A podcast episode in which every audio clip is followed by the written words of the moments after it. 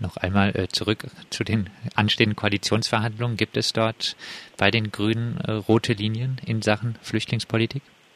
Wir haben eine sehr klare Position äh, zur Flüchtlingspolitik, aber ich werde jetzt nicht über irgendwelche roten Linien diskutieren. Das machen wir in keinem Themenfeld.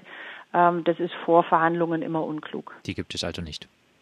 Das haben Sie jetzt interpretiert. Ich habe Ihnen nochmal gesagt, wir haben eine sehr klare Position zur Flüchtlingspolitik. Wir haben ein Einwanderungsgesetz formuliert. Wir haben uns zur Frage der Obergrenze positioniert, äh, die wir in der Form überhaupt gar nicht für verfassungsfest halten. Ähm, aber rote Linien vor Verhandlungen werden ganz selten, äh, führen ganz selten zum Erfolg und deswegen sollte man sie nicht formulieren.